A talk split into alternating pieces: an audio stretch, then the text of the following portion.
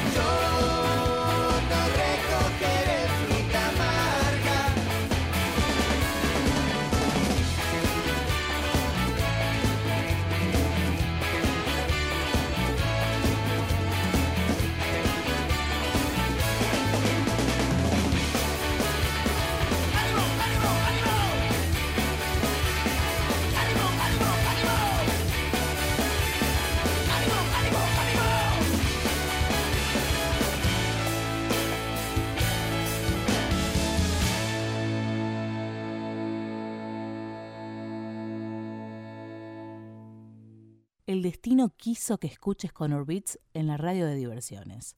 Nuestros ancestros llegaron al Conur para traer cumbias, gualichos, chacinados y a vos, bebé, que nos escuchas siempre. Conurbania.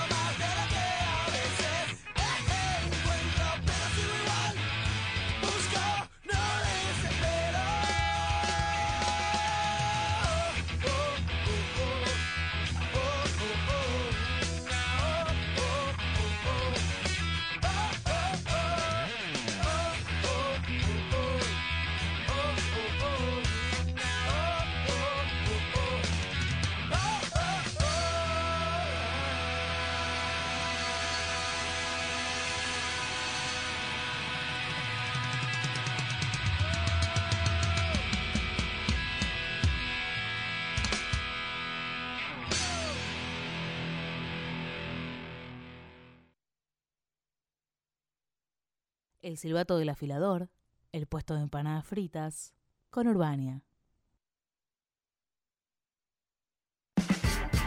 Última Vuelta es un espacio periodístico de análisis político, internacionales, género, pelis, series y agenda cultural.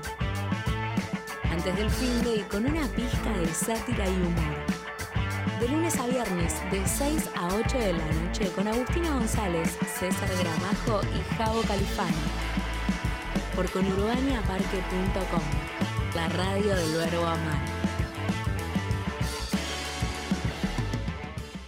Con Urbania, el polirrubro que te salva cuando cerró el chino. Lejos de la vorágine diaria y de la sobreinformación en la que estamos inmersos. Última Vuelta es un espacio periodístico de análisis político, internacionales, género, pelis, series y agenda cultural. La información semanal que impacta no solo en los grandes medios, sino también en nuestro día a día antes del fin de y con una pizca de sátira y humor. De lunes a viernes, de 6 a 8 de la noche, con Agustina González, César Gramajo y Javo Califano. Por conurbaniaparque.com.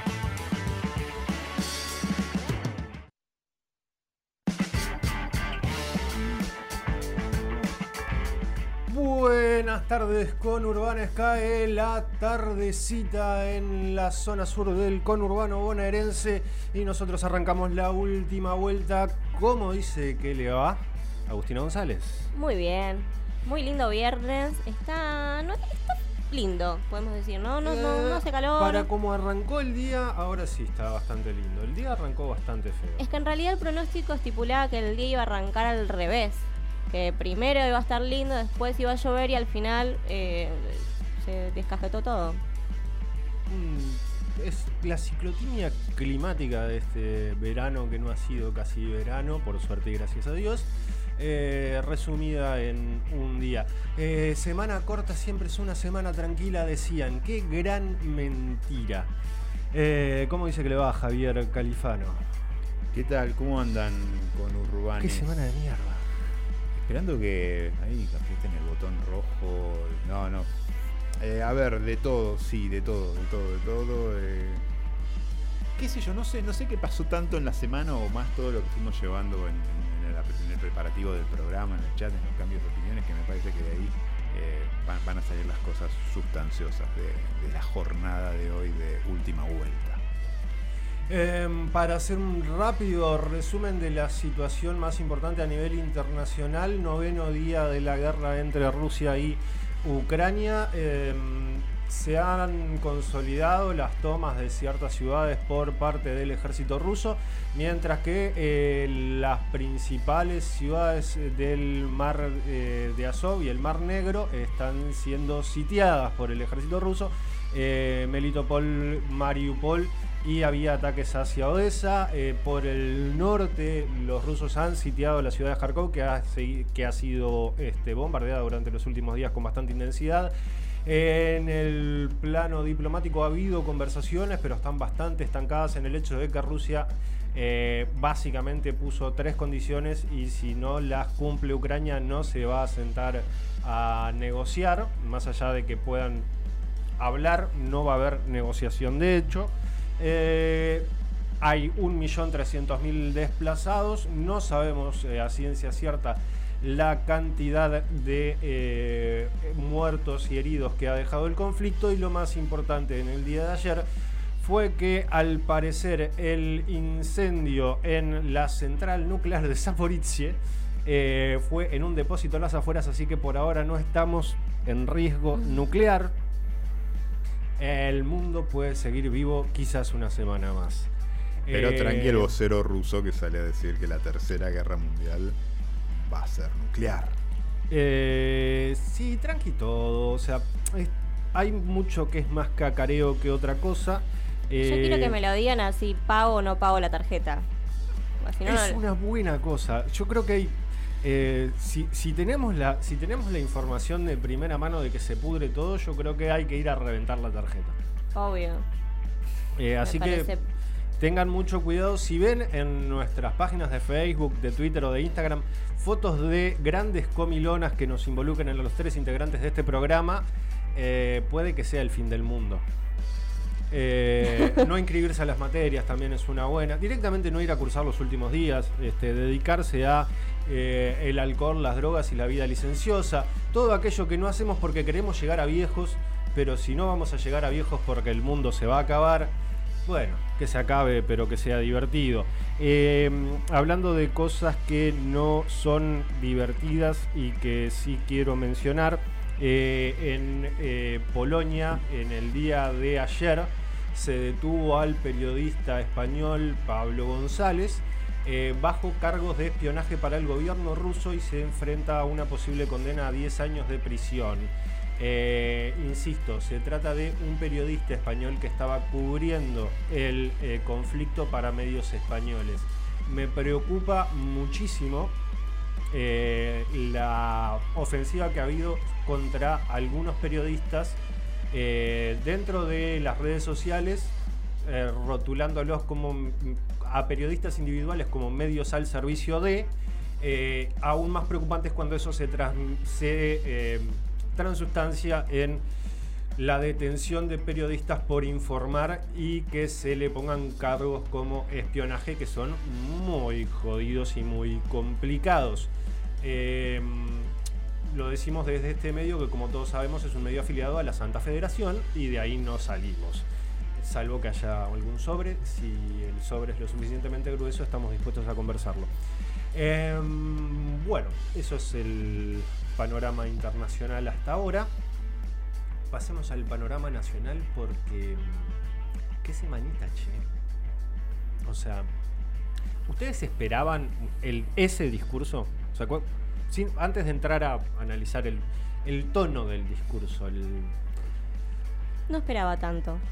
Yo, yo lo esperaba más blandito, o sea, no, Sí. no esperaba ese, ese tono combativo.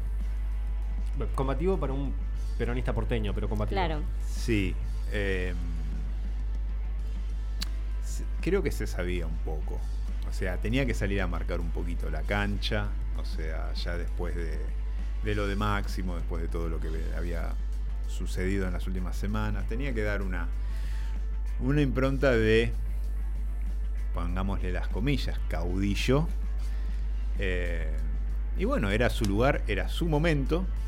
Y que nadie le robase el momento, ni siquiera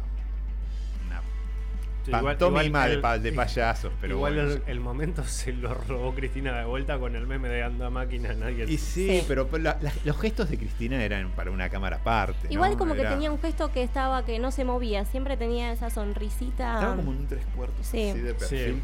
Pero que era, su- era su mejor ángulo. Creo y- que ella, sa- ella es muy consciente de que ese es su mejor perfil. ¿eh? Seguro. Eh, Ella tiene Sí. todo Sí, eso sí, es, muy, sí, sí, sí. Es muy inteligente. Porque es el- del otro lado le cae medio como el jopo acá y la, la taparía mucho y le Todos sacaría tenemos un perfil. A mí me parece que el discurso. eh, Sí, el mío es de hace- espaldas. sí. Bueno. Me parece que el discurso acercó a los que se estaban alejando un poco también. Eh, es probable. Yo creo que el discurso acerca un poco. La gran cuestión va a ser qué tanto se condice entre el discurso y el documento que hoy a la una y media de la tarde se liberó de la letra chica del acuerdo, la letra fina en realidad del acuerdo entre eh, el Fondo Monetario Internacional y la República Argentina documento que no he tenido el tiempo de leer eh, completo, solamente pude echar algunas cosas. Eh, hay algunas pequeñas diferencias entre el borrador y eso, pero vamos a hablar con más tranquilidad la semana que viene cuando yo me pueda tomar todo el fin de semana para sentarme a leer eso y comparar, porque son 135 páginas. 135 O sea páginas un viernes a la una y media de la tarde. No. Está bien, pero Yo lo menos que espero Era lo, lo que quería No, para el no, fin de lo- semana. Lo, menos que espero es una renuncia. Que renuncie alguien por hacerme esto. Un viernes a las a, a la, a la una y media de la tarde, Jugaron con su 135 ansiedad. páginas de un acuerdo.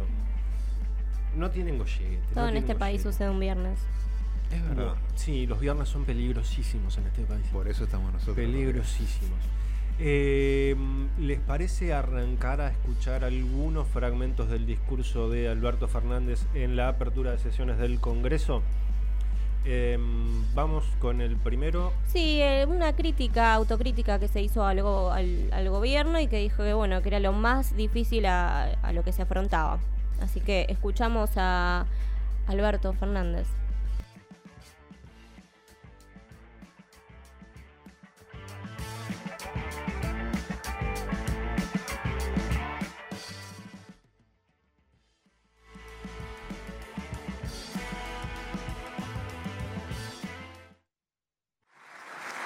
Mientras el virus atacaba impiadoso a toda la humanidad, el mundo se vio afectado por una inflación, una inflación global de alimentos.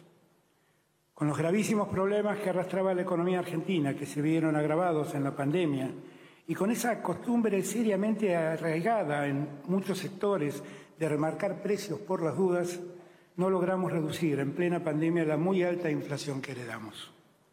La inflación es el gran problema que tienen los argentinos y las argentinas en este momento. Y sin ninguna duda es también la principal preocupación y el principal desafío que tiene el gobierno. Eh, es el gran desafío que tiene el gobierno, es la principal, el principal problema que no ha logrado solucionar el gobierno.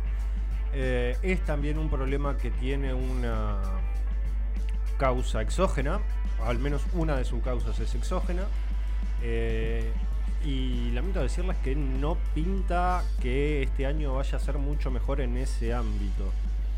Eh, se vienen tiempos complicados, salvo que la guerra se solucione más o menos entre mañana y pasado, cosa que no creo.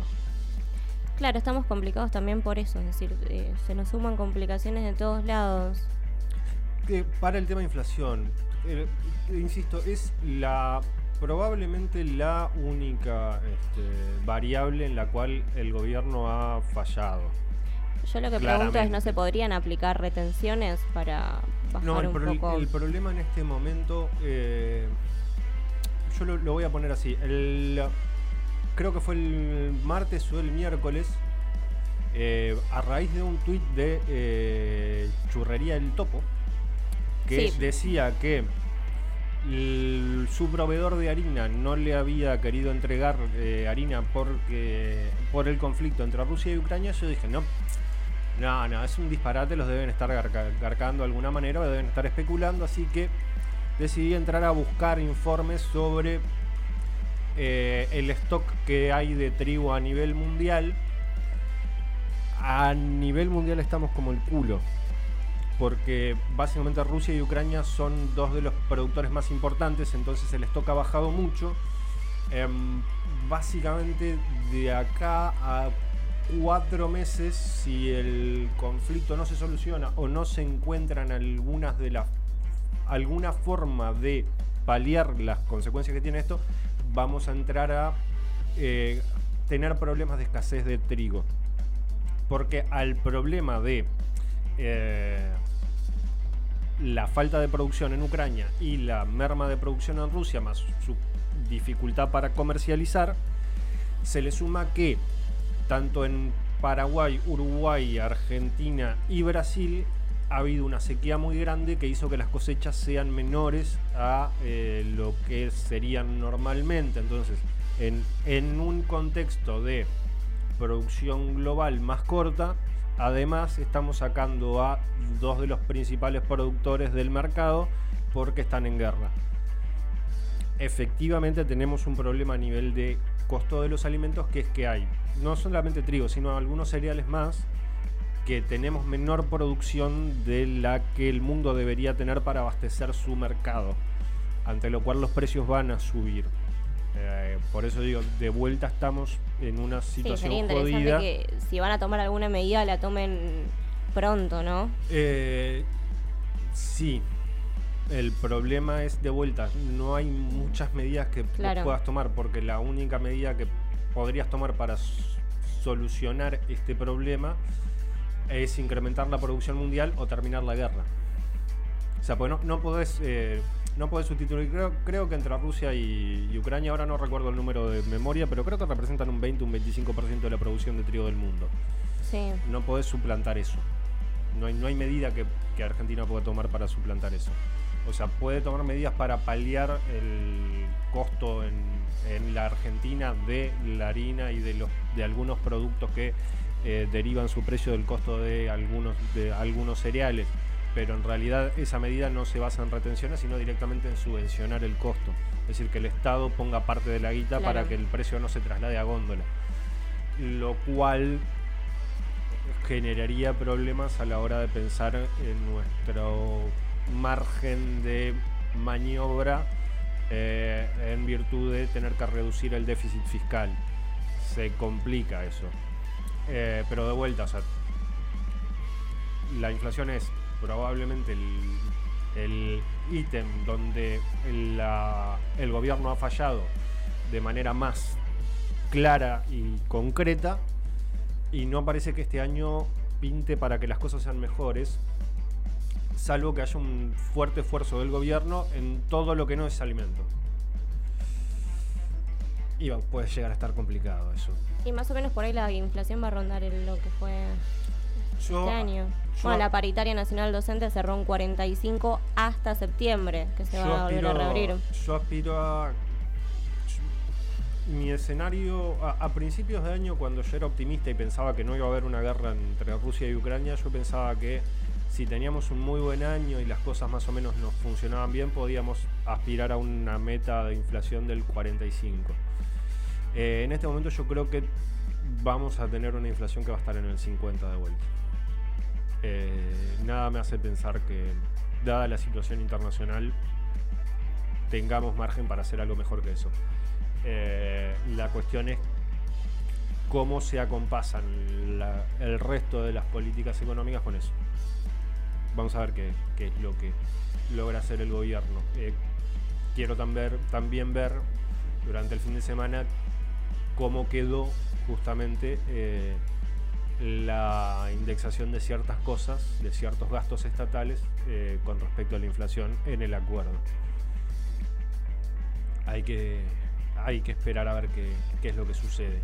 Eh, segundo audio que tenemos del segundo recorte del discurso de Alberto Fernández. Acá es donde se empieza a encender un poquito el asunto. De a poquito fue encendiendo, se fue encendiendo. Agarró unas monedas Mario Bros ahí y ya estaba como así poderoso. Pero vamos, vamos a escucharlo. En estos casi 40 años de democracia, es la primera vez que se rechaza un presupuesto en este recinto.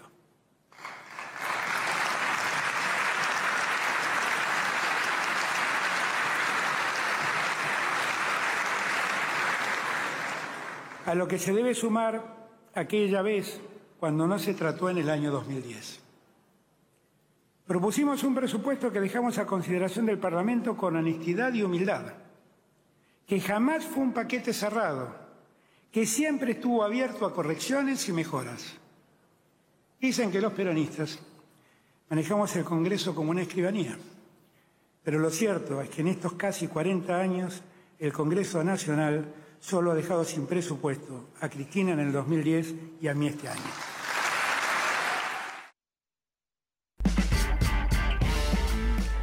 Y en algún momento tenía que sacar el talonario de facturas y cobrarle la oposición esa. A ver, ¿cómo decirlo sin caer en groserías? Em, esa soreteada monumental que fue dejar sin presupuesto al gobierno eh, en medio de una negociación con el Fondo Monetario Internacional. También es cierto que en algún momento tenés- tenía que ponerse este, más o menos duro y decir, acusar a la oposición de querer incendiar la pradera. Y está muy bien que lo haya hecho en el discurso de apertura. Me parece que ¿Cambia de acá en más el, el trato en los próximos dos años entre oposición y oficialismo? O sea, desde la parte del albertismo, o sea, de tanto ir contra las cuerdas y recibir golpes. Siempre se supone que los años pares son años de concordia y los impares eh, son los años en los que nos tiramos con todo porque hay elecciones.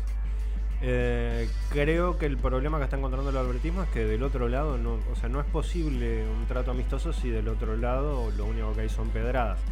Igual, igual, no hay que meter a toda la oposición en la misma bolsa. No. Eh, Hay parte de la oposición que está dispuesta a dialogar o a tener términos cordiales, más allá de que después en los canales de televisión eh, tengan un discurso un poco más duro del que tienen adentro de la Cámara. Eh, en última instancia lo importante es lo que votan y cómo votan. Creo que eh, la parte del radicalismo que tiene responsabilidades de gestión, le hace Morales, Suárez, eh, ay, se me el gobernador de Corrientes ahí, Valdés. eh, Valdés. Eh, Morales, Suárez, Valdés, eh, creo que son. mm, van a ser este, mucho más amables a la hora de sentarse a discutir con el gobierno. Lo que sí queda claro es que el gobierno plantea un escenario de supervivencia política o de posibilidad de acumulación política, subiendo a Mauricio Macri al ring y denunciando la halconización total de eh, la oposición, aunque solamente para eso ponga de, de ejemplo al PRO. Es lo que le conviene igual al gobierno subir al ring a Macri. Como a Macri le conviene subir al reina Cristina, digamos, es como es la pelea, la pelea que tiene cuántos años ya. No, es que, o sea, eh, Incluso fue Cristina la que lo subió un poco a Macri de cara al 2015. Es que esa, sí, es que esa polarización siempre, siempre suele rentar. Eh, el problema es el mismo que señalaba el turco Asís cuando el PRO subía a Cristina al ring en 2018, principios de 2019. ¿Y si te gana? ¿Y si te gana? A mí me da. A ver, me da un poco de incertidumbre, un- una subida, una- una- un guantazo de el albertismo al macrismo. Me quedaría un poco más tranquilo con un zapatazo, un tacazo en la frente de, de Cristina hacia Macri, porque me parece que ahí va por un segundo round con todo. Es, Es que- es Rocky 2 más encendido. Suben al reina Macri, pero el que se está posicionando es la reta. Habría que ver qué es lo que pasa en 2023. Yo no le veo mucho futuro a la reta fuera de. Yo creo que le está Cava. jugando muy en contra. lo, lo están apagando y lo están cercando muchísimo. Hay un muchacho Morales que lo Sí, está horadando sí. de una manera, pero de una manera Igual le marcó un poquito la Sí, está jugando bien igual Morales en ese sentido. Yo, ojo, eh, Se está mostrando dialoguista. Horacio Rodríguez Larreta es eh, un animal político y lo hemos visto salir de situaciones aún peores. Eh, pero la tiene, la tiene complicada, la tiene bastante más complicada de lo que mucha de la gente que juzga la política nacional desde eh, Corrientes y Callao lo cree. O sea, para Sí. aquellos que ven la política nacional allende la General Paz, eh, Horacio Larreta la tiene bastante compleja. Porque nacionalizar su figura está siendo medio difícil. Salvo en, en algunos lugares muy específicos del interior. Sí, Córdoba, Córdoba, capital. Mendoza. Córdoba capital, pone- ni siquiera en Mendoza, no. Hay un problema muy grande ahí. Pero claramente, a ver, claramente estás diciendo de que eh, la reta para establecer una plataforma necesita de aliados del radicalismo a nivel nacional, que serían los que estarían más próximos a hacer un sustento para su plataforma. Pregunto, y ahora, el desplante después de esta pantomima que hizo el oficialismo de, de levantarse y todo, y agarrársela con la figura más emergente y más, una palabra que le robó a usted, pristina del, del- del radicalismo, como eh, el neu- neurocientífico Neurocientífico. Manes. de Fabio Man- de Facundo Manes. Facundo Manes, eh, agarrársela y prácticamente encarnizarlo como si fuese un compañero peronista, eh, también es como que le, le- le empezaron a, a acercar y a cerrar las puertas con candado al propio Larreta con, con eso. Sí, eh, de vuelta. Una más, perdón, perdón, Sí. una más, un paréntesis. Y a todo esto después tirando de que el que tuvo la idea de nos levantamos y nos vamos era el alumno ejemplar del curso, el muchachito que le lleva siempre la manzana a la seño, eh, Rulito Lustó. Lustó. O sea, dejaron en offside a, a todos los muchachos del radicalismo, los Sí, halcones. Yo no sé hasta qué punto eso fue, este, como al parecer de- se quejó Lustó en una reunión con Mauricio Macri, un problema de coordinación porque, eh, cito palabras de Lustó, el PRO no coordina una chota. Eh, eso le dijo Lustó, te- te estoy... Ese muchacho no tan estoy- académico. No estoy puteando en, eh, por, por putear, muchas veces lo hago en estos micrófonos, pero en este caso eh, estoy citando eh, textualmente lo que se dice que, eh, o mejor dicho, lo que desde tiendas de Lustó se dejó trascender a los medios que él le dijo a Mauricio Macri en una reunión que tuvieron en el día de hoy. Eh, yo no estoy tan seguro de que haya sido eso o que haya sido una... eh, Pero es Una ese pequeña lenguaje? Tengo, trampita tengo el para micrófono dejar abierto y con Antoñita acá. ¿Cómo, cómo vas a hablar así? Una pequeña trampita que le han dejado, que le han puesto al PRO para dejarlo en Orsay eh, y hacerse con la eh, imagen de oposición responsable. Eh, en cualquiera de los dos casos, claramente ese es el juego que está jugando la Unión Cívica Radical, esperando con eso ganar el centro y que eso le sea suficiente para ganarle a los intensos. Y no creo que sea una mala lectura del humor político en este momento. Yo no creo que sea una mala lectura del humor político en este momento. No es seguro que ganen con esa estrategia. Lo que sí estoy convencido es que es la única estrategia que puede llegar a hacerlos ganar. Porque ellos no tienen la posibilidad de correr por derecha al PRO. No sin perder eh, lo poco que les queda de radicalismo y buena parte de su base militante. Eh, pero ¿les parece si volvemos al discurso de eh, Alberto Fernández y vamos a justamente el momento del discurso que llevó a que eh, parte de la... No, es el siguiente. No, eh, sí, eh, hu- hubo otro momento que no recuerdo si fue antes o después, cuando em, Alberto, como, como una buena medida que se tomó en su gobierno, habló sobre la intervención de la AFIP. Ah, vamos a Y primero ahí hablar también hubo. sobre escuchas. Sí, vamos, vamos a escuchar.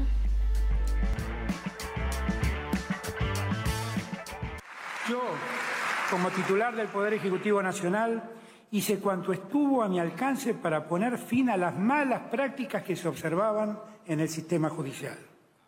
Durante la administración anterior existieron serias interferencias de los servicios de inteligencia en el funcionamiento de las instituciones de la República, afectando los derechos y garantías de los y las habitantes de nuestra nación. A la luz de lo que hoy sabemos, no habíamos llegado a tener real dimensión del enorme daño que esa intromisión causaba. Cuando asumí la presidencia me comprometí a terminar con los sótanos de la democracia, prometiendo que nunca más esas prácticas oscuras pondrían en riesgo la institucionalidad. Tengo la tranquilidad de haber cumplido con la palabra que empeñé. Me ocupé de que no existan causas armadas entre los servicios de inteligencia, las autoridades de los poderes públicos y miembros que deshonran la Administración de Justicia. Garanticé que no existan nuevos encarcelamientos sin sustento jurídico. Puse fin a las escuchas o seguimientos ilegales a dirigentes opositores, a sus familias o a sus representantes jurídicos.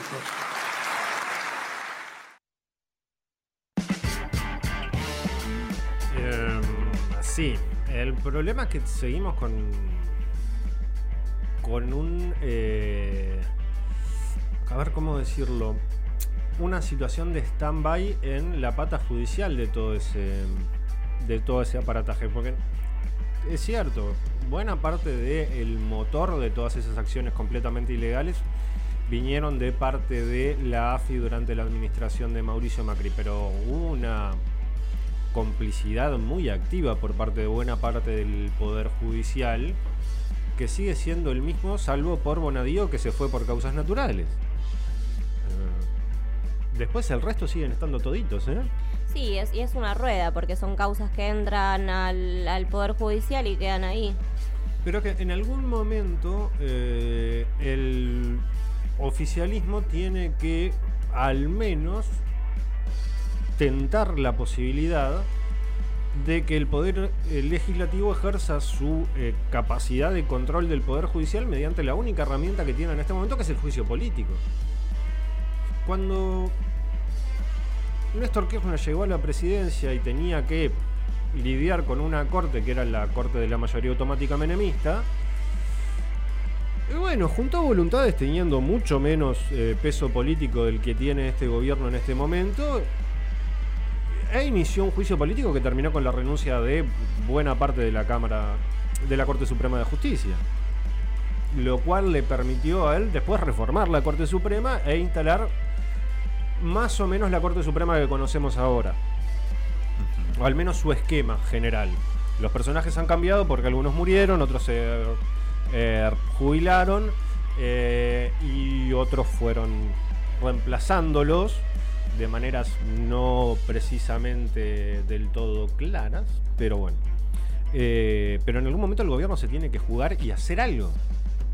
O sea, si vos a un fiscal que está grabado en un video como extorsiona a alguien para no ingresarlo en una causa, que se ampara en su cargo de fiscal para esquivar todas las instancias del proceso, mientras espera que sus amigotes en este, Comodoro Pi logren sacar la causa del juzgado de origen para traerla a algún lugar donde un juez amigo le dicte el sobreseimiento.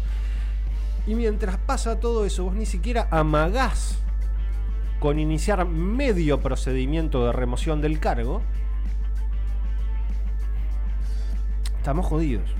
O sea, está de vuelta, está todo bien con el tenor del discurso. El problema es que en algún momento lo Sí. tenés que sustanciar en medidas, en hechos. Y esos hechos no se han visto. No, bueno, incluso la reforma judicial pierde estado parlamentario. Sí, pero convengamos, la reforma judicial no iba a salir porque no hay voluntad de hacer una reforma judicial de parte incluso, o al menos no hay un consenso sobre cuál debe ser esa reforma judicial, incluso a la interna del oficialismo. Sí. Pero lo que sí podemos tener todos más o menos un consenso es que hay cuatro o cinco jueces y cuatro o cinco fiscales que no deberían estar más. Y que hay unos 20, 30 cargos de jueces a nivel federal que deben ser cubiertos. O sea, por ahí capaz que no es necesario rem- remodelar todo el sistema judicial argentino, eh, sino sacar a 4 o 5 malos jueces y poner 10 tipos que más o menos nos puedan dar ciertas garantías de que son más o menos personas probas. Qué sé yo, capaz que es, demasiado pedir, pero me parece lo mínimo. En vez de estar eh, escudándose en el hecho de, no, mira, nosotros tenemos una reforma judicial, pero la oposición no la quiere tratar. Bueno, está. Si vos tenés una reforma judicial, pero no tenés los votos, vos no tenés una reforma No. judicial. Eh, ahora sí, ¿les Bueno, ahora parece? sí vamos con el, el- el- el- El audio la de parte, sí, el audio de la discordia. En el año 2018, el entonces presidente Mauricio Macri decidió endeudar a la Argentina con el Fondo Monetario Internacional por un monto total de 57 mil millones de dólares. Conocimos esa decisión a través de un discurso transmitido en cadena nacional. El Congreso Nacional no autorizó ese endeudamiento, ni fue consultado respecto de las obligaciones que el Estado asumía al tiempo de tomar esa deuda. El dinero que ingresó de ese préstamo no fortaleció las reservas del Banco Central, porque fue enteramente utilizado para pagar deuda externa insostenible y financiar la fuga de capitales. No quedó nada del dinero recibido. Ni un puente, ni una carretera. Solo nos quedó una deuda externa impagable. El acuerdo que anunciamos semanas atrás sobre, sobre el marco de políticas económicas es el mejor acuerdo que el gobierno de la Argentina podía conseguir. Me hubiera gustado que el gobierno anterior no hubiera recurrido al Fondo Monetario Internacional y muchos menos en las condiciones que ya describí. El año pasado, a través del decreto número 8, Instruía a la Procuración del Tesoro para que iniciara una querella criminal tendiente a establecer la verdad y las responsabilidades sobre ese endeudamiento.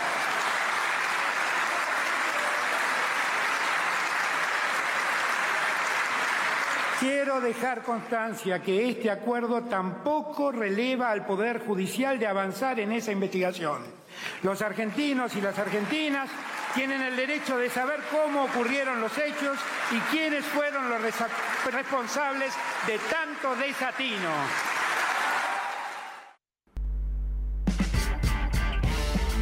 Y en ese momento, eh, la bancada del PRO se fugó de la sala. Sí, recibía el mensajito donde le daban la orden de levantarse. Eh, Una eh, vergüenza. ya Salían sí en es- filita y algunos se daban vuelta y agitaban el brazo así. No, pero aparte, o sea, se dieron cuenta después que, que se habían mandado una cagada Sí, porque no se no- había retirado el radicalismo, entonces algunos amalgaron a volver a entrar, mientras otros los agarraban y le decían, no, ya no fuimos, así que no hay que volver a entrar. Eh, fue bastante patético y caótico. Eh, lo salvó un poco el periodismo amigo que lo puso como un gesto de dignidad, Sí. pero está difícil levantar eso. eh, como había señalado Javi recién, gran aprovechamiento de Manes. Manes es un oportunista de Sí. primera línea. Pero se creo imagina que el como sentido arácnido, la, la nuquita de Manes en ese momento, como diciendo, eh, la sensibilidad, se, se sentías como cada vientito, cada cosa, porque no sabías cuándo iba a venir el coqui, el tiene, soplamoco. pero ahí. tiene, tiene un don para las frases berretas y con mucho punch. Pero que Porque para remera, e- ¿eh? ese el futuro es de los que nos quedamos es brillante. Sí. Políticamente es brillante. No quiere decir absolutamente nada, pero es brillante. Pero les No, ¿eh? quiere, no quiere decir Dolió. absolutamente nada de que Como- él sea claro, brillante, como, sino. como casi todo el discurso de Manes está total y completamente vacío de contenido y es este, una colección de frases hechas de manual de autoayuda bastante berreta, Estaba diciendo que llevado al pero fútbol, funciona. Manes es un jugador de baldosa. Eh, no, no, no. O sea, Manes, a ver, ¿cómo podría decirlo? Dice que la pisa, la no, mueve mientras está solo. Cuando Hay lo vienen a marcar se complica. Hay algunos jugadores que terminan en, en todos los deportes, no importa el, el deporte que digas. Sí. Eh, pero hay algunos jugadores que terminan en eh, recónditos eh, mercados donde cobran eh, salarios bastante importantes y que terminan ahí porque hay un tipo que agarró y juntó 20 segunditos de un partido donde hace una pisadita o tira un tiro muy complicado o hace una jugada muy habilidosa con 20 segundos de otro partido en el cual hace algo parecido y con fragmentitos de partidos ha- hace creer a alguien que no lo conoce que es un buen jugador. Eso es Hay un Manes. cuento de Sacheri que, que va de eso. Sí, sí, sí, sí, sí, sí. Eh, eso es Manes. Eso es Manes. Es, es- es un collage de supuestos momentos de brillantez que, en que mirados en su contexto no son tales. Eh, ¿Les parece si hacemos una pequeña pausa? Escuchamos un temita, vamos a una tanda y volvemos para seguir con este con esta última vuelta del 4 de marzo de 2020, ya no sabemos cuánto. Escuchamos a Cami, la chilena Cami, creo que es chilena, y nuestro Wosito en funeral.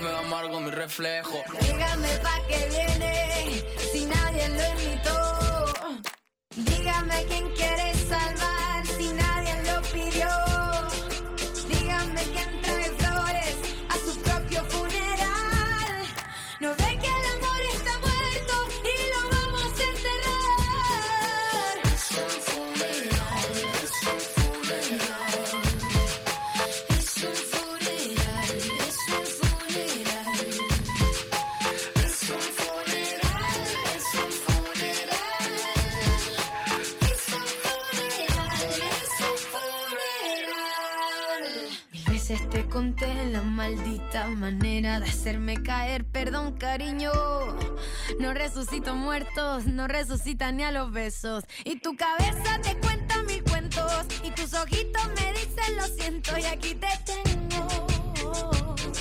Rezándome como si fuera templo.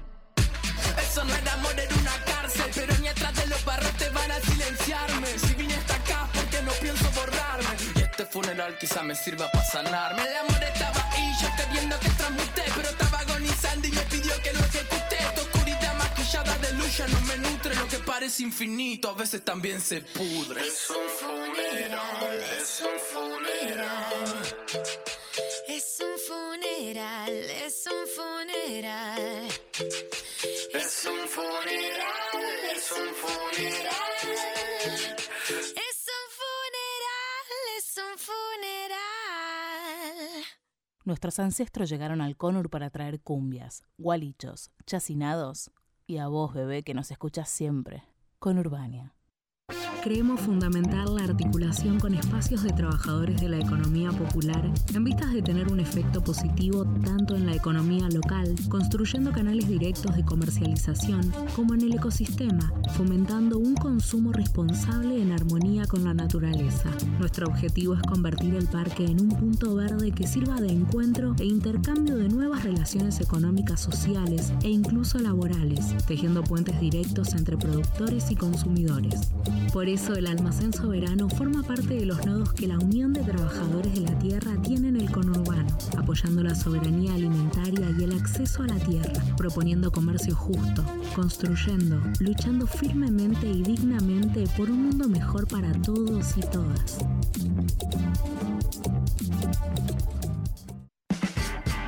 Última Vuelta es un espacio periodístico de análisis político, internacionales, género, pelis, series y agenda cultural. Antes del fin de y con una pizca de sátira y humor. De lunes a viernes, de 6 a 8 de la noche, con Agustina González, César Gramajo y Javo Califano. Por conurbaniaparque.com, la radio del verbo amar.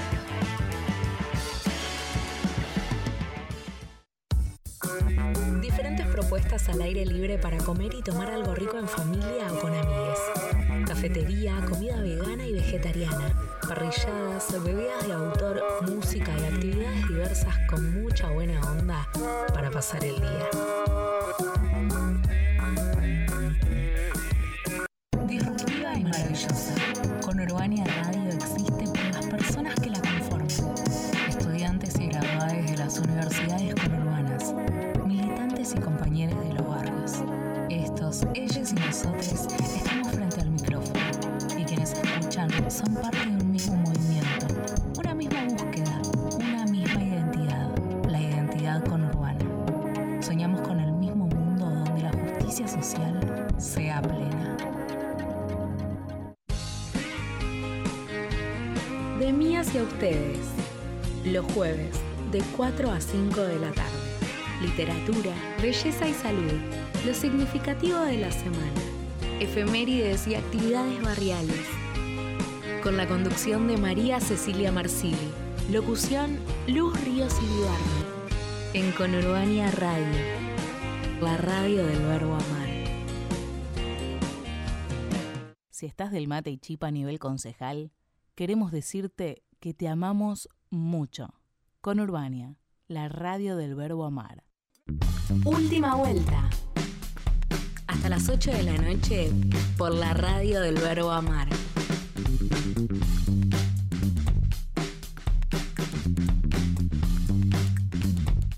Nuestros ancestros llegaron al Conur para traer cumbias, gualichos, chacinados y a vos, bebé, que nos escuchas siempre. Conurbania.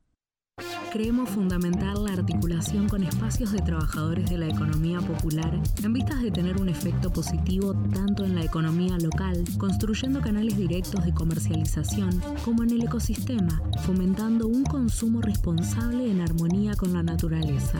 Nuestro objetivo es convertir el parque en un punto verde que sirva de encuentro e intercambio de nuevas relaciones económicas, sociales e incluso laborales, tejiendo puentes directos entre productores y consumidores.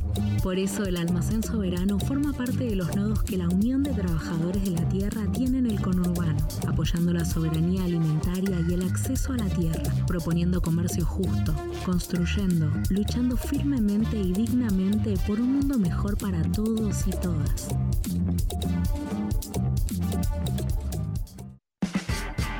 Última Vuelta es un espacio periodístico de análisis político, internacionales, género, pelis, series y agenda cultural.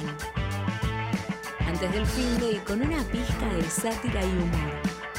De lunes a viernes, de 6 a 8 de la noche, con Agustina González, César Gramajo y Javo Califano.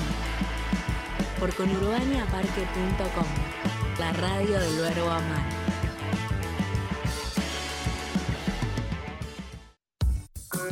Diferentes propuestas al aire libre para comer y tomar algo rico en familia o con amigues. Cafetería, comida vegana y vegetariana, parrilladas, bebidas de autor, música y actividades diversas con mucha buena onda para pasar el día. Disruptiva y maravillosa. Con Urbania Radio existe por las personas que la conforman. Estudiantes y graduados de las universidades conurbanas, y compañeros de los barrios. Estos, ellos y nosotros estamos frente al micrófono y quienes escuchan son parte de un mismo movimiento, una misma búsqueda, una misma identidad, la identidad conurbana. Soñamos con el mismo mundo donde la justicia social sea plena.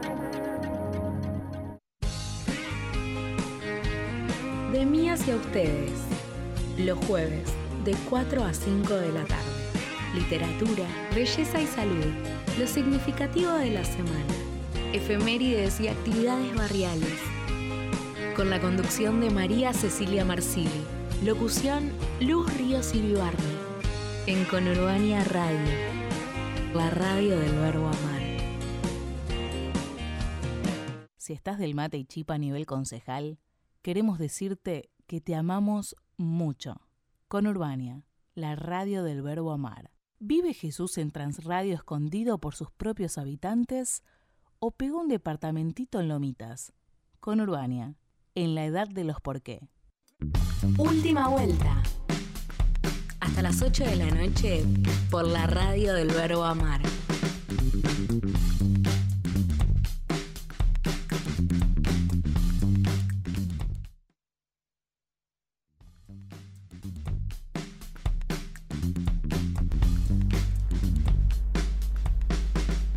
Bueno, son las 19 y 25, ya falta menos para eh, que se nos termine el programa.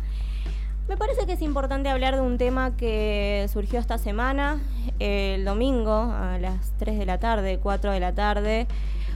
Un grupo de seis chicos violó a una chica de 20 años y mm, hay yo creo que hay un montón de cosas para decir y a la vez hay pocas. Me parece que esta semana las redes sociales se inundó de, de un montón de, de, mm, Se encendió el indignómetro, ¿no? Y creo que tenemos muchas razones las mujeres eh, para estar enojadas.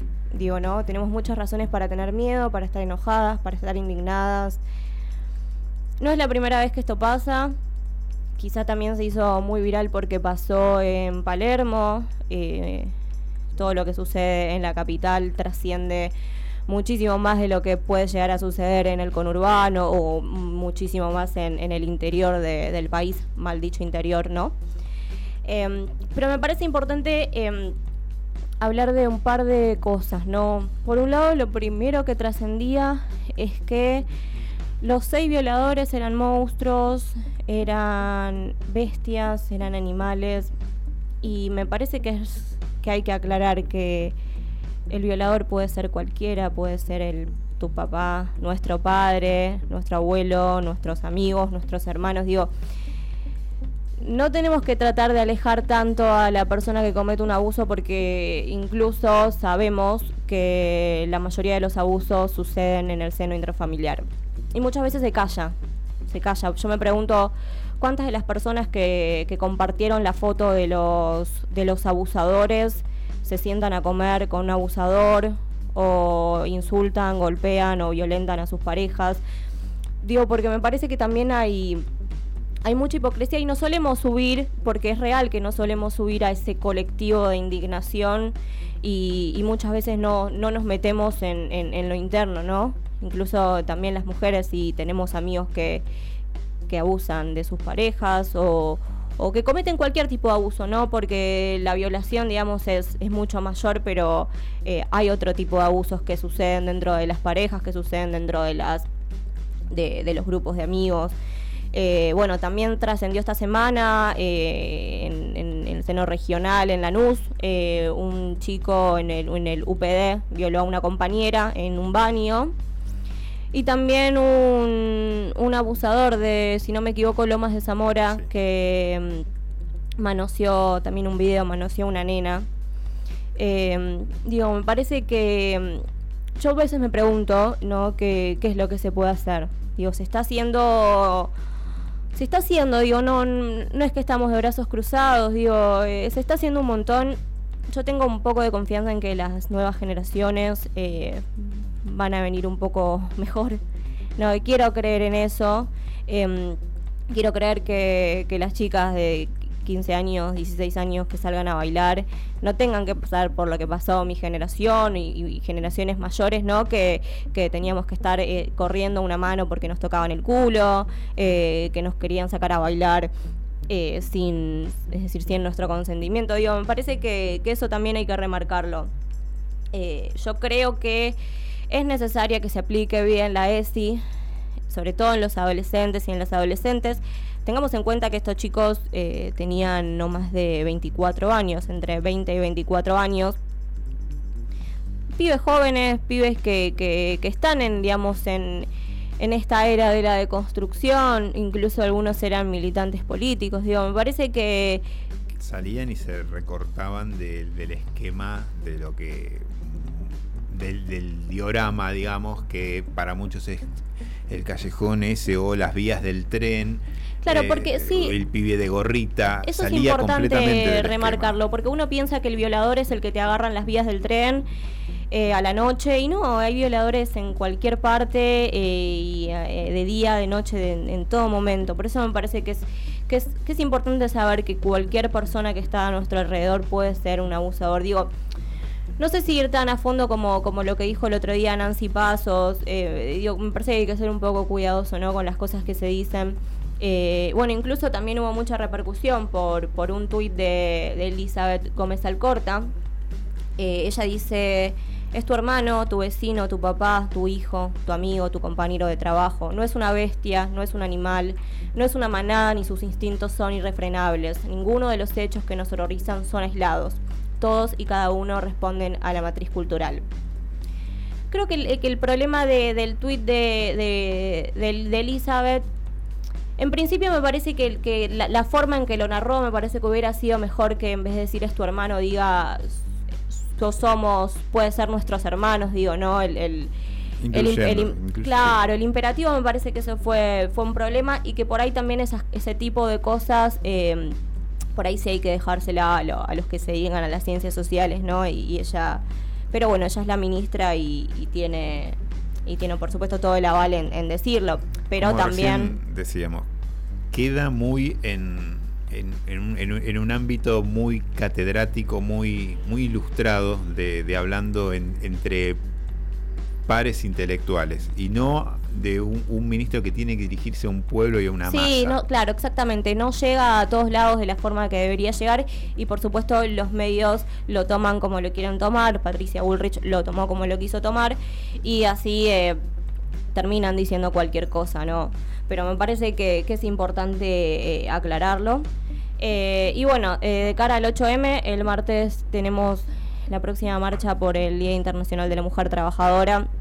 Me parece que también eh, vamos a marchar por, por esto, vamos a marchar porque pare la violencia contra la mujer, todos los tipos de violencia eh, que se ejerce. eh, me parece que, que- que es necesario que nos encontremos de nuevo y que no se corra tanto el, eje de la marcha, ya que se, se discute un montón por qué se marcha, por qué no se marcha.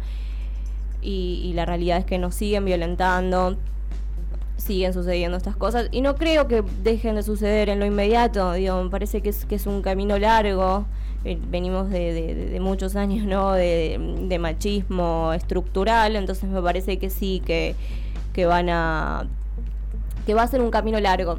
Otra cosa que quiero decir eh, con respecto a, la, indignación, ¿no? Eh, que obviamente es, mi opinión y podemos tener em, opiniones diferentes. Eh, yo creo que en cuanto a la difusión de, de las fotos y las direcciones de los abusadores, me parece que nos pone en un lugar de, querer ajusticiar. Tenemos razones para creer que la justicia no funciona, digo, tenemos eh, razones para enojarnos y para creer que todo va a terminar impune. Pero hay varios puntos. Si bien este es un delito que se encontró infragante, es decir, los abusadores estaban en el momento del, del hecho, muchas veces se difunden las imágenes de los abusadores y eso puede entorpecer la causa. Legalmente no conviene hacer eso porque puede ser un argumento que tome la defensa para eh, decir que en la rueda de reconocimiento la víctima lo vio en la televisión o lo vio en las redes sociales y no y en, en este caso sí la entorpece. Otra cosa que lo pensaba hoy, digo, ¿qué pasa si la víctima entra a las redes sociales? Digo, se tiene que encontrar todo el tiempo con la imagen de su abusador.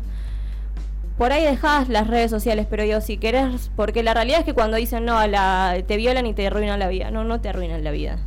Digo, decir que te arruinan la vida es como ponerte en un lugar de, de directamente que no puedes hacer más nada y, y se puede seguir adelante. Digo, cada caso obviamente es particular, pero se puede seguir adelante.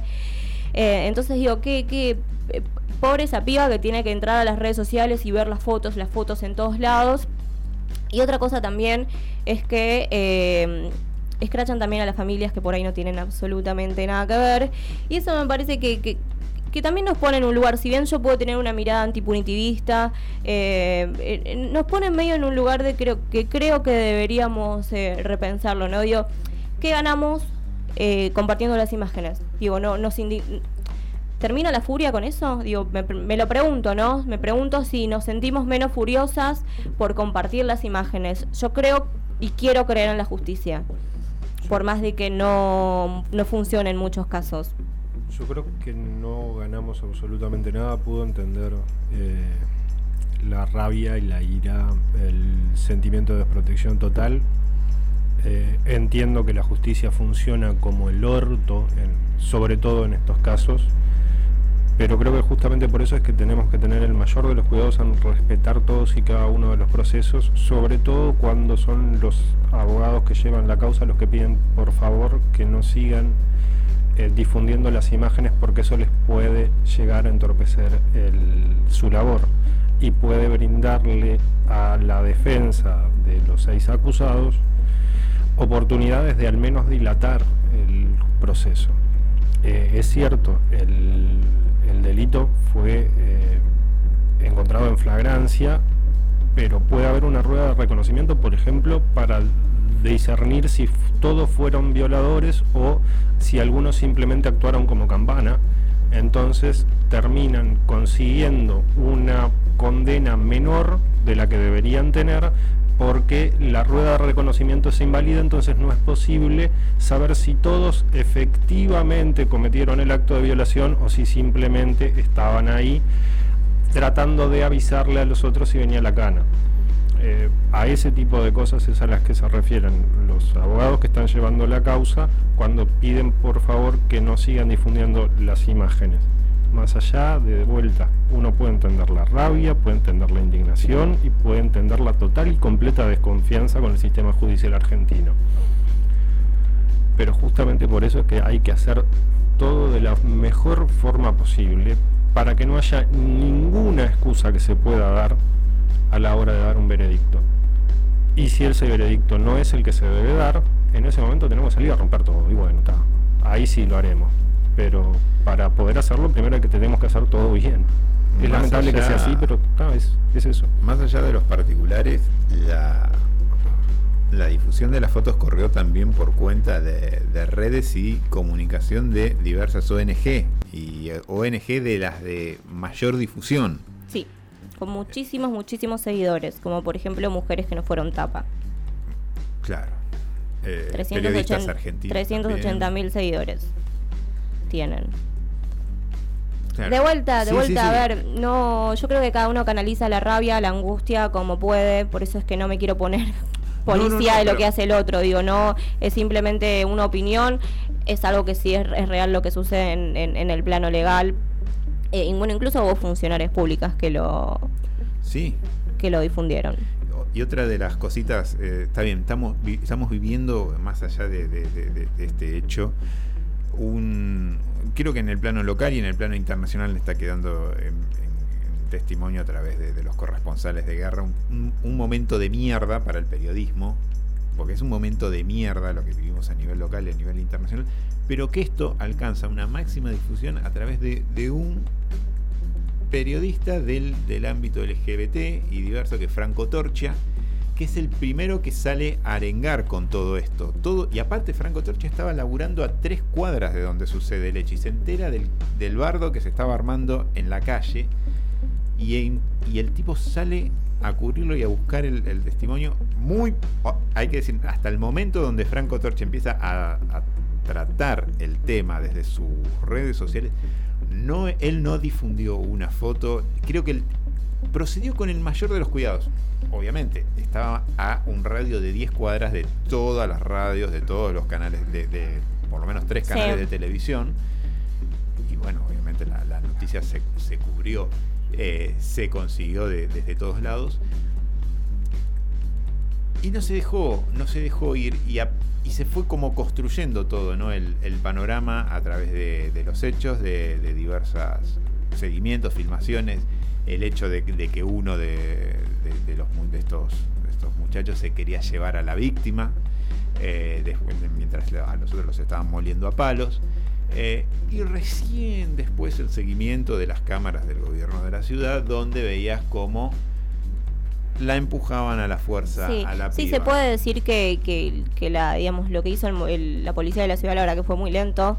Eh, cuánto, es decir, cuánto tiempo estuvo la piba en ese auto eh, hasta que llegó la policía.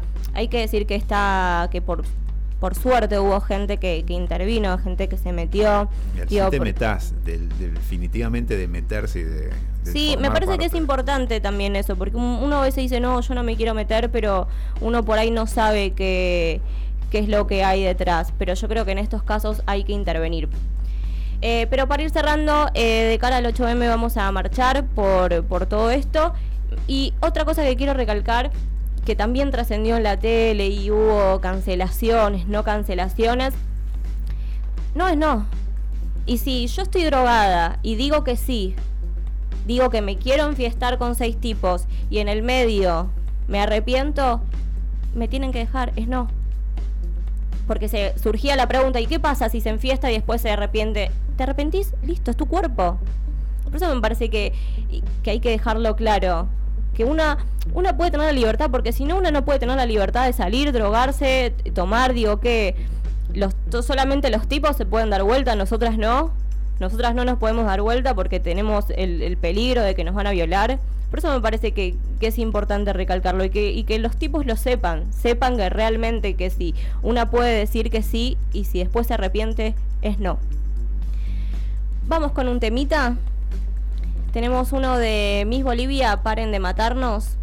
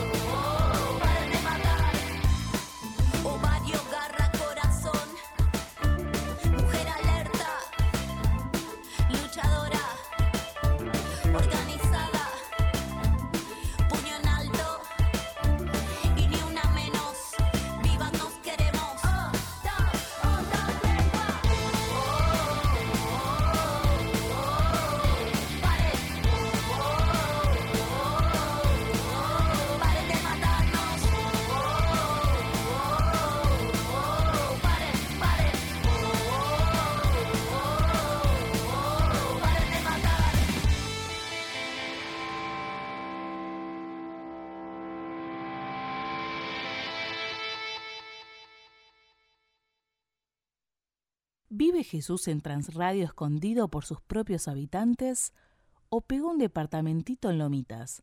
Con Urbania, en la edad de los por qué. De mí hacia ustedes, los jueves, de 4 a 5 de la tarde. Literatura, belleza y salud, lo significativo de la semana, efemérides y actividades barriales. Con la conducción de María Cecilia Marsili, locución Luz Ríos y en Conurbania Radio, la radio del verbo amar. Creemos fundamental la articulación con espacios de trabajadores de la economía popular en vistas de tener un efecto positivo tanto en la economía local, construyendo canales directos de comercialización, como en el ecosistema, fomentando un consumo responsable en armonía con la naturaleza. Nuestro objetivo es convertir el parque en un punto verde que sirva de encuentro e intercambio de nuevas relaciones económicas, sociales e incluso laborales, tejiendo puentes directos entre productores y consumidores. Por eso el almacén soberano forma parte de los nodos que la Unión de Trabajadores de la Tierra tiene en el conurbano, apoyando la soberanía alimentaria y el acceso a la tierra, proponiendo comercio justo, construyendo, luchando firmemente y dignamente por un mundo mejor para todos y todas.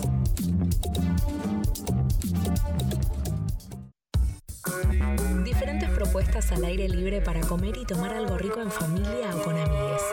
Cafetería, comida vegana y vegetariana, parrilladas, bebidas de autor, música y actividades diversas con mucha buena onda para pasar el día.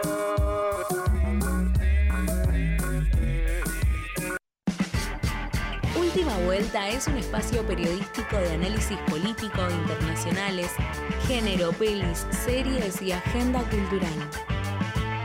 Antes del fin de y con una pizca de sátira y humor. De lunes a viernes, de 6 a 8 de la noche, con Agustina González, César Gramajo y Javo Califano. Por conurbaniaparque.com, la radio del verbo amar.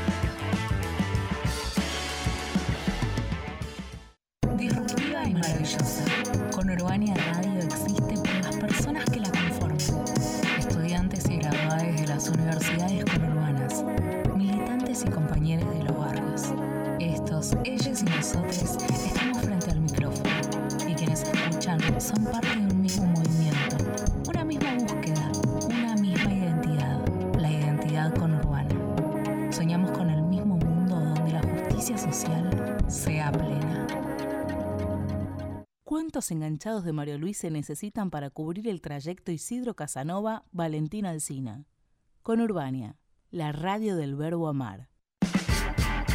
Última vuelta. Hasta las 8 de la noche por la radio del verbo amar.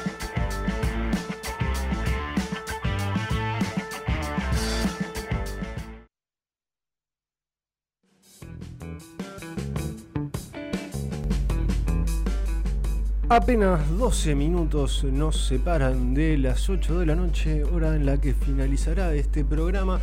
Apenas una hora, 12 minutos nos separan de las 9 de la noche, hora en la que comenzará la actuación de Taz y Dani Perrone aquí en el hall de Conurbaña. Eh, cerveza, empanadas, eh, también hay algunos ricos vinos, hay buena comida, buena bebida, buen ambiente. Todavía no hemos atacado Arrímense zen. Todavía no hemos atacado lo dulce de Conurbania. Entre No, tanto cerveza, no vino y soy empanada. muy de Y lo pasa dulce claro, a la no noche. es muy. No lo soy muy dulce. de lo dulce a la noche, no. ¿No? No, no.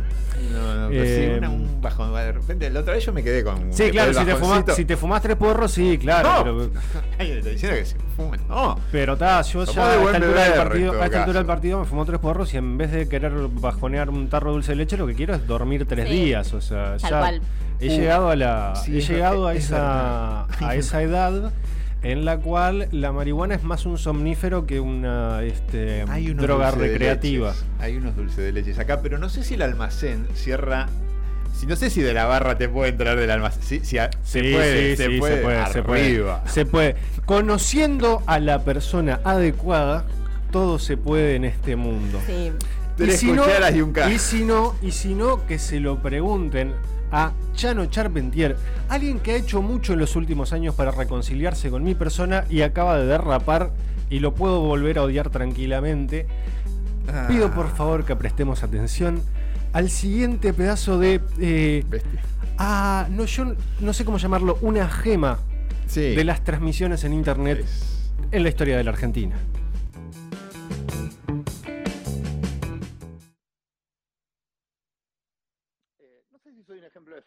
Yo, viste, cuando me invitaste, lo que te quería reconocer es, lo atento que siempre fuiste conmigo. O sea, cuando, cuando eras vicejefe de, gabine- de, la ciudad, este, ahora que sos este, jefe de, gobierno también, este, me, ayudabas a mí, o sea, hasta sacar el registro. O sea, este, y una vez me dijiste, la, última vez que te lo pedí, me dijiste, me comprometes. Este, y bueno, eh, nada, este, siempre estuviste atento conmigo, este, bueno, eh, No, te agradezco mucho, Bá- te agradezco Bá- muchísimo. Bárbara, ta- Bárbara también, este, Metió dos cross, le metió dos cross. Primero la, la patinada de lo pasamos por abajo de la mesa y después le, le- el- le nombró la pareja en un momento muy sensible de la vida de Me hizo acordar a la gran. Mi amigo, Ginés González sí. García. Sí, sí. Ahora, sea- seamos sinceros, seamos sinceros.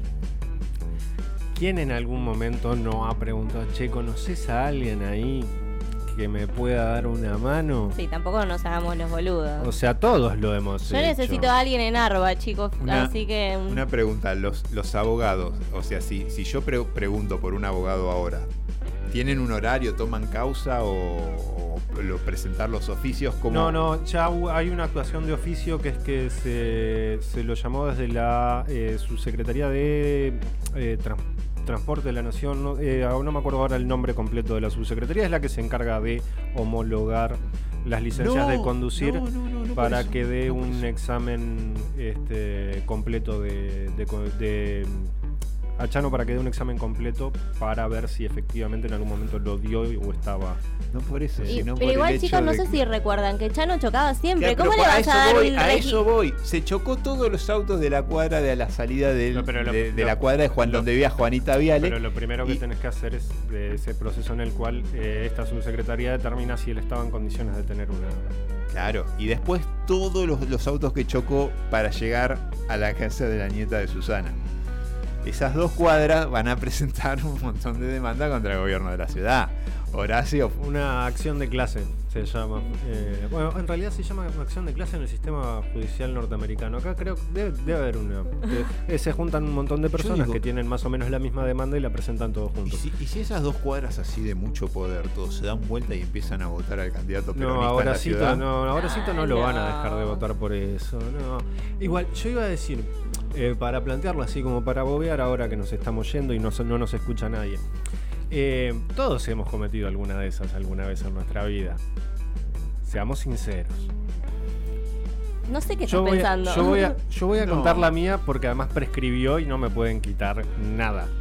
Em, yo en cuarto año de liceo en Uruguay, cruzando este, mi cuarto año de liceo, fue un año complejo para mí y mm, estaba un poco pasado de faltas. Yo debería haber eh, repetido el año Sí, sí. por, por faltas. Em, y me hicieron una excepción los profesores eh, que se llama artículo 53, que es que cuando vos tenés más faltas de las que debes, o sea, vos si tenés, creo que son, eran 40 faltas, si tenés más de 40 faltas, repetís el año en, en Sí. Uruguay.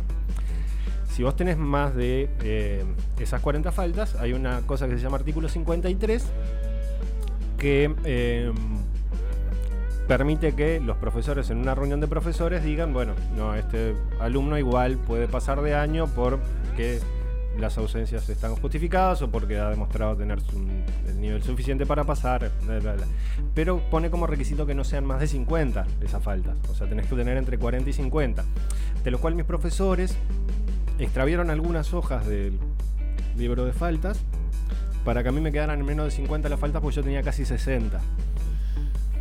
De, Está muy eh, bueno, a mí me pasó lo 150 mismo en la en el último días. año de secundaria, pero nada, no pasó nada.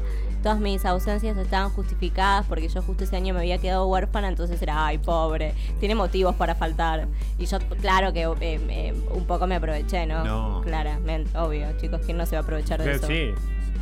O sea, algo, algo tenés que obtener, a- algo la vida te tiene que dar a cambio. No, pero Si Yo te por- acabas de quitar a tu padre, es- estoy Yo me pensando sigo que todas las- aprovechando igual, ¿eh? Yo Y pensé que pasaron todas 12 las- años. Yo pensé que todas las anécdotas iban a ver de cómo le ganamos a algún sistema, a, a- a algún, algún ente, pero no. Veo que yo todos le- fuimos yo a la gané un Yo secundaria. tendría que haber, haber repetido cuarto año. Claro, pero digo, todo nos queda en la secundaria. Sí, si yo mismo también me remito al ámbito de la secundaria, sí. Yo no, yo desde segundo a quinto año nunca hice educación física en el colegio. Porque siempre le presentaba a los profesores de educación física, la arreglaba de en los profesorados hacerle todas las láminas de anatomía y todo. Entonces directamente les- me pedían ese laburo. Yo dibujaba en casa, me daba mucha paja ir a la, a la- a la tarde a contraturno, me daba, y aparte me daba muy por las pelotas, volver a... Eran cinco cuadras, pero me daba por las pelotas, igual. eh, y no, y arreglé eso, y, y aparte, nada, qué sé yo, yo me venía acá al, al club y sabían que por lo menos ejercitaba un poco, pero... Sí. Igual Pero no, mucha no, no me- gente decía eso. Yo hacía gimnasio en el club talleres y a las 2 de la tarde, o sea, yo salía a la 1 menos 20, a las 2 de la tarde tenía, o me quedaba boludeando por ahí, se me hacía tarde y no iba, o me iba a mi casa a dormir la siesta, o sea, no voy a ir a gimnasia. Claramente no fui y a fin de año me hicieron hacer 100 abdominales en un minuto. Fue un castigo. Yo estuve un mes practicando eso, así que no sé qué hubiera sido mejor, pero, pero bueno, nada. Sé, a mí esas cosas no me pasaban porque vivía en un pueblo en donde todo queda a 10 cuadras, así que. Sea. Claro, estaba, estaba No, y aparte, aparte hacía deporte, o sea, competía en, en ciertos deportes, entonces no, no tenía ese problema. Bueno, bueno en gimnasia el compañero. No, era pésimo en gimnasia. El problema es que como competía en algunos deportes estaba en el equipo de. Estaba en Claro. el equipo de básquet y en el equipo de vóley de- del liceo, entonces, o sea, no me podían hacer reprobar. Yo tenía handball y odiaba el handball y una vez le dije al profesor que nos odiábamos con el profesor, le dije, ¿sabe qué? El handball es una mierda. No. Aguante el básquet. Y el profesor Claro. agarró y me O dijo... una cosa o la otra. Agarró es. y me dijo, es en lo único en que nosotros dos podemos estar de acuerdo, González. el handball está hecho para brutos que no saben tirar. Sí. O sea, básicamente, o sea, gente que no, no tiene la motricidad fina para poder tirar una pelota a un aro. Entonces decide jugar ese deporte de mierda que se trata de No, darle codazos a gente sin Sí. necesidad alguna. Porque en el básquetbol está bien dar algunos codazos a la gente, pero con cierta necesidad, ¿no? Claro. Para hacerte espacio para tirar, para que no se te vengan tan encima, para que te respeten, para bajarle un par de teclas. Sigo Pero- pensando en, en transgredir así normas y ganarle así favoritismos a las instituciones. Y sí, yo, he- yo he- no he acumulado faltas, pero sí he acumulado muchas llegadas tarde y viviendo a cinco cuadras de la escuela. La típica. Sí, sí, no, es que para llegar tarde vos la único, lo único que precisás es vivir a distancia de ir a pie. Y siempre me encontraba con uno que vivía a dos cuadras. Y Llegabas mucho más tarde. Tocábamos el timbre. Porque, ¿cuál, es el, ¿Cuál es el gran problema para llegar eh, tarde a un lugar? Vivir demasiado cerca, entonces vos te sobreconfías y decís, no, todavía estoy a tiempo, todavía estoy a tiempo. Las 8. Claro, y se te fue la hora. Pues claro, siempre podés dormir 5 minutos más, ¿viste? Sí, Una- sí, es una así. porquería. Y aparte no podés decir, no, perdí el tren. Claro, ¿cuál es la Decí que- excusa que pones? Bueno, yo vivía a dos cuadras también y llegaba tarde. ¿Cuál era la excusa? Ay, es cosas que yo no tengo mamá para que me despierte. No, pará. Perfecto, No. perfecto, perfecto, perfecto. No, yo iba a decir una, pero me iba a inmolar de una manera. Yo en los recreos alguna vez que. No, no está bien, ahí ya blanqueó, ya prescribió pasar. Tocaba, le pedía a los preceptores y me, me ganaba primero la confianza de los preceptores y pedía si me dejaban salir a la mañana temprano, porque después de café con leche en un momento te pega. Y en el recreo me dejan ir al baño a mi casa y, y me dejaban. Y yo volví a tiempo. Y estaba tranquilo en el baño de mi casa. No, no, Pero mejor que ir al no, baño de no, casa. Pero no, no, no, no, así es imposible. Pero eh, es imposible prepararse para la vida si uno no es capaz de cagar en el baño de la escuela. O sea, Ay, no, no, había, vas a ir por no había la vida. papel higiénico en la escuela. Bueno, por ahí No en tu escuela sí, claro. No había tabla, no hay nada en la escuela. Era como coso del, de paridores. ¿Cómo se Ay, le o sea, dice? Como el de la cancha. No, bueno, también. Tampoco la pavada. no, bueno. tampoco la pavada. vamos a pará, desprestigiar pará. tanto, chicos. La cancha, la de la, pavada, Nu- la no. cancha de la NU tiene. La cancha de la NU y la de Banfield La también. de Ban- tiene. yo hace un par de años en la cancha de Banfield tuve que parar lo primero, No, ¿no? porque pero tampoco voy a ir a hacer lo segundo en la los- cancha. Yo tengo muy malos recuerdos, pero también es cierto que todas las veces que fui fue en, en calidad de visitante, tanto a la cancha de Lanús como la de Banfield, tengo muy malos recuerdos de, de las canchas en general, sobre todo de, Lanús, de la de Lanús, que es el único lugar en donde me han cagado a pedradas, eh, eh, y de sus baños. Lugares ho- horrorosos. No es, que, no es que yo quiera decir aquí que los baños del nuevo gasómetro son mejores que la media, porque no lo son. Pero al menos tenés un montón de parque alrededor. Claro. Que bien te puede servir de, este, de baño si lo que precisas es hacer el número uno. Eh, plata- pero no. el vicio Bueno. del plateísta, pero bueno. Eh, Se nos ha ido por, um, por, el, la, por la canaleta Por la- de, la sí. escatologi- de la escatología este cierre de este programa. Eh, nada, primero que nada, ya no te comprendemos. Todos hemos cometido este, alguna cosa de ese estilo. Todos hemos querido tener un amigo en la municipalidad que nos este, acelerara el trámite de la licencia de conducir, pero estaría bueno que cuando lo hacemos no choquemos con todo por ir hasta las manos de merca. Señoras y señores, últimos comentarios de Agustina González en el programa del día de hoy. Tengan amigos en la municipalidad, pero no lo escrachan. Porque eso se escrache, tipo, no. Pero está bien. No, se lo merece, obvio. Hay que echar al pelado. Está bien. Obvio. Últimos comentarios del programa del día de hoy para el señor Javier Califano. Nada, ya, hemos desnudado nuestra alma en esta mesa. Señoras y señores, en honor al Chano Charpentier, recuerden que si toman, no manejen. eh, y recuerden también que el viernes que viene a las 6 de la tarde estaremos aquí en el aire de Conurbaña para arrancar todos juntos la última vuelta. Feliz semana, que pasen bien.